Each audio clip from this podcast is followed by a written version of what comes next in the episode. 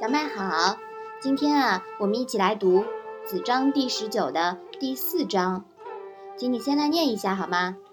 子夏曰：“虽小道，必有可观者焉。志远恐密，是以君子不为也。”妈妈，小道是什么意思呀？小道呀，是指各种农工商医卜之类的技能。逆是什么意思呢？这里的逆啊是做动词，是阻滞、不通、妨碍的意思。那么这一章的意思，你能不能来说说看呢？子夏说：“做些具体的实事，虽然都是些小的记忆，也一定有可取的地方。好高骛远，容易变成一团稀泥，是以君子不会这样做。”子夏说的有道理啊。嗯，任何远大的目标呢，都是从身边做起，从小事一步步做起。如果一开始就把目标定得太高太远，最后容易变成好高骛远，成了夸海口，会被人瞧不起的。这里子夏呀有反驳子张的意味，哈哈，同门师兄弟呀，恰恰也好，是不是啊？嗯嗯，互相提个醒。伤不了和气的，还有什么人能比同学之间更好说话呢？是吧？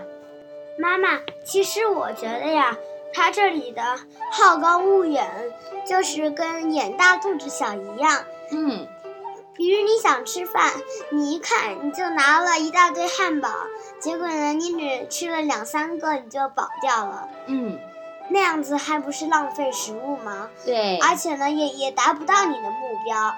也对你没有什么好处呀。你这个比喻还挺形象的啊，是吧？嗯，所以你现在从小事做起，就是积少成多嘛。所以啊，呃，积少成多，呃，跟愚公移山一样，只要是一天一天的挖，山一定会走掉的。嗯，对，这里呀，所谓的小呢，也是指一些小事情，一些微不足道的事情。就比如说，嗯，你扫地。如果你扫地扫个几十年呀，你也成了扫地的专家，成了劳模，对吧？嗯。所以说，呃，不要以善小而不为，对吗？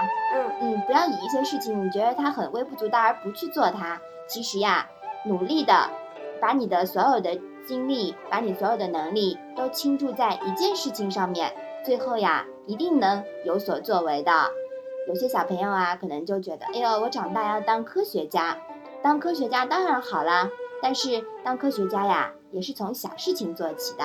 你说我说的对不对？嗯，对。好，那我们把这一章啊再来读一下。子夏曰：“虽小道，必有可观者焉。